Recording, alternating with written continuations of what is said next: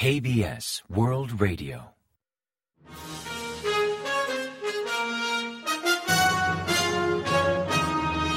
Informativo de KBS World Radio. Bienvenidos un día más al informativo de KBS World Radio. Les habla Javier Castañeda y tras el saludo les avanzamos los principales titulares del día 21 de diciembre.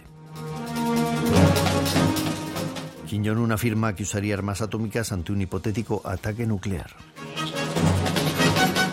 La ONU adopta una resolución sobre derechos humanos norcoreanos por decimonoveno año consecutivo. Cancilleres de Seúl, Washington y Tokio condenan los ensayos norcoreanos. El cargo de delegado especial para Corea del Norte queda vacante.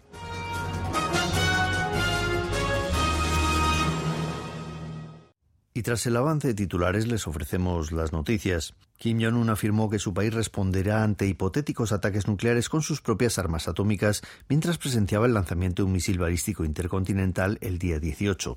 Según informó la Agencia Central de Noticias de Corea del Norte el jueves 21, el líder norcoreano destacó que Pyongyang no dudaría en responder con un ataque atómico ante cualquier hipotética provocación enemiga con armas nucleares. Finalmente, enfatizó que la verdadera capacidad de defensa para proteger la paz está directamente vinculada a la preparación militar de un país y a su capacidad de responder preventivamente a cualquier ataque enemigo. Los ministros de Exteriores de Corea del Sur, Estados Unidos y Japón han denunciado las últimas provocaciones de Corea del Norte. En una declaración conjunta emitida el jueves 21, los cancilleres condenaron enérgicamente los ensayos balísticos de Corea del Norte de los días 17 y 18, destacando que las continuas provocaciones de Corea del Norte no solo amenazan gravemente la paz y la seguridad de la península coreana, sino también de la región y del resto del mundo, además de ir contra el acuerdo de no proliferación nuclear. También resaltaron que no anunciaron con suficiente antelación dichos lanzamientos, comprometiendo la seguridad de la aviación civil y el transporte marítimo en la zona. En tanto, Estados Unidos reafirmó su férreo compromiso de defender a Corea del Sur y a Japón con todas sus capacidades, incluido su arsenal nuclear. Finalmente puntualizaron que el desarrollo de armas ilegales de destrucción masiva y programas de misiles balísticos de Corea del Norte va indisolublemente ligado a los ataques contra los derechos humanos en dicho país, criticando la decisión del régimen norcoreano de desviar sus limitados recursos a su programa balístico nuclear en vez de a su pueblo. La Asamblea General de la ONU ha adoptado una resolución condenando los persistentes ataques contra los derechos humanos en Corea del Norte y urgió a esforzarse por resolver el problema. Durante una reunión de la Asamblea General de la ONU, que tuvo lugar en su sede de Nueva York el día 19, hora local, la resolución fue aprobada por consenso y sin votación, siendo la decimonovena vez que la adoptan desde 2005. Liderada por la Unión Europea, la resolución de este año refleja la reciente repatriación forzosa de desertores norcoreanos desde China y también urge a los países integrantes a cumplir con la Convención de la ONU contra la tortura y otros tratos o penas crueles, inhumanos o degradantes, que prohíbe la expulsión o extradición cuando la tortura sea altamente probable al regresar al país de origen. Además, incluye que Corea del Norte está recaudando fondos para su programa balístico nuclear mediante trabajos forzosos y otros actos que vulneran los derechos humanos, al tiempo de mencionar el tema de los prisioneros de guerra y de los secuestrados. Finalmente, insta al Consejo de Seguridad de la ONU a valorar llevar ante el Corte Penal Internacional los ataques contra los derechos humanos cometidos por Corea del Norte. Después de dos años y siete meses como delegado especial sobre políticas para Corea del Norte del Departamento de Estado estadounidense, Song Kim, quien lleva en el cargo desde mayo de 2021, se jubila a finales de mes y todavía no han designado a su sucesor.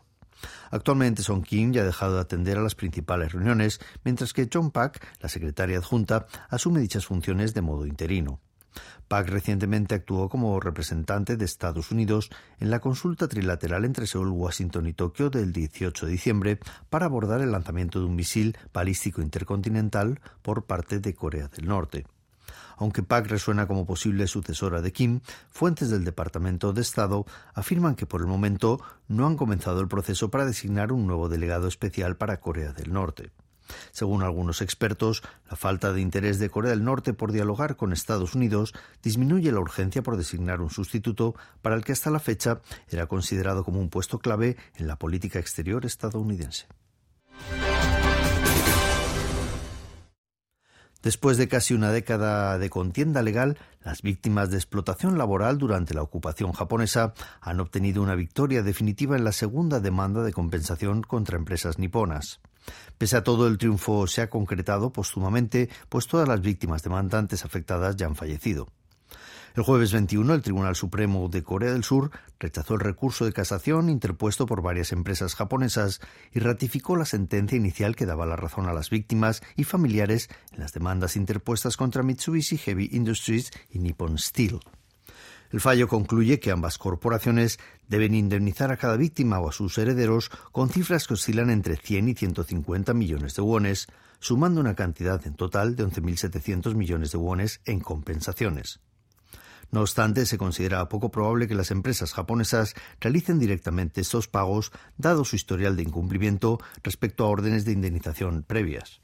El caso contra Nippon Steel comenzó en marzo de 2013 cuando siete víctimas, con vida por aquel entonces, interpusieron una demanda solicitando dicha indemnización. Lamentablemente, durante el proceso judicial en primera y segunda instancia fallecieron todos los demandantes. De modo similar, el litigio contra Mitsubishi Heavy Industries, que comenzó en febrero de 2014 por tres víctimas y un familiar, los demandantes, a excepción del familiar, fallecieron todos durante el largo proceso judicial. En ambos casos, las víctimas fueron forzadas a trabajar en instalaciones militares en ciudades como Nagoya o Kamaishi desde 1942 hasta 1945. Por su parte, el gobierno japonés expresó su profundo lamento y rechazo al fallo emitido por el Tribunal Supremo surcoreano, indicando que contradice directamente el acuerdo sobre derechos de reclamación firmado entre ambos países en 1965. También recordó que el gobierno surcoreano anunció previamente, en otro caso relacionado con la explotación laboral, que en caso de confirmarse un nuevo fallo a favor de los demandantes, una fundación coreana sería responsable de pagar tanto la indemnización como los intereses de demora y las costas procesales. Debido a las fuertes nevadas y a la ola de frío que azota el país, han reportado más de 70 contadores de agua congelados.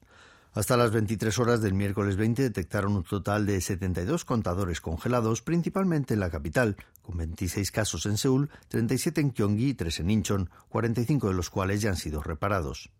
Asimismo, el día 19 reportaron cinco casos de patologías por frío como hipotermia, elevando el total de casos a 81 en lo que va de diciembre. El tráfico también sufrió restricciones en seis carreteras, cuatro en Chuncheon del Sur y dos en Cholla del Sur. Además, limitaron el acceso a 201 senderos en 10 parques nacionales y los barcos de pasajeros tuvieron que cancelar el servicio en hasta 60 rutas, incluyendo la que conecta Incheon con la isla de Banyong. Así, a las 20 horas del día 20, el Ministerio del Interior y Seguridad elevó el nivel de alerta por nieve de atención a precaución. Según la Administración Meteorológica de Corea, el país mantendrá las temperaturas bajo cero hasta el sábado por la mañana. Tras los recientes ataques a buques civiles en las proximidades del Mar Rojo por parte de rebeldes hutíes en Yemen, el gobierno surcoreano ha aumentado la vigilancia para prevenir el impacto en la logística y transporte marítimo del país.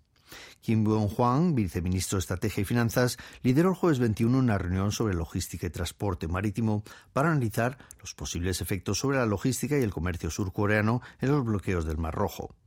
Hasta la fecha el gobierno afirmaba que la situación del Mar Rojo apenas había tenido impacto en el suministro energético y en la logística de importación y exportación del país, mientras los envíos surcoreanos hacia Europa llegan sin contratiempos, pues varias navieras han cambiado de ruta marítima para esquivar el estrecho de Bab el-Mandeb. Para proteger los barcos nacionales, el Gobierno ha activado un sistema de respuesta inmediata coordinado entre el Ministerio de Océanos y Pesca, el Ministerio de Exteriores y el Estado Mayor Conjunto para mitigar cualquier contratiempo por los riesgos geopolíticos en el creciente flujo de exportaciones, no descarta ofrecer ayudas con los costes logísticos mediante cupones de exportación de ser necesario.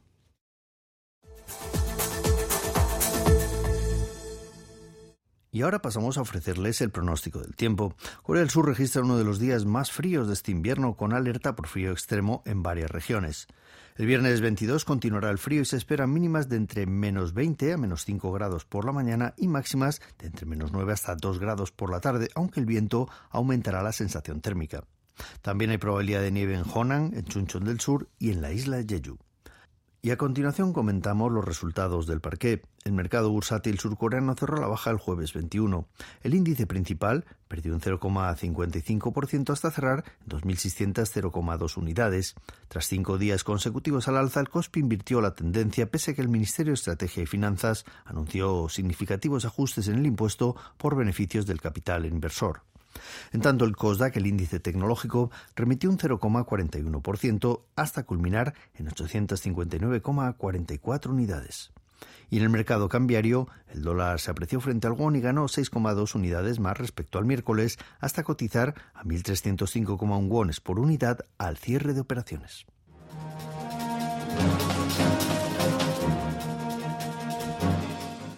Y hasta aquí el informativo de hoy. Gracias por acompañarnos y sigan en la sintonía de KBS World Radio.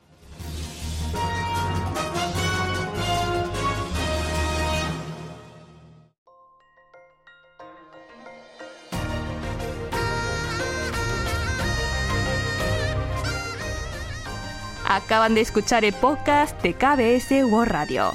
Hay muchos más contenidos en word.kbs.com co.kr barra Spanish. Gracias por seguir en sintonía. KBS World Radio.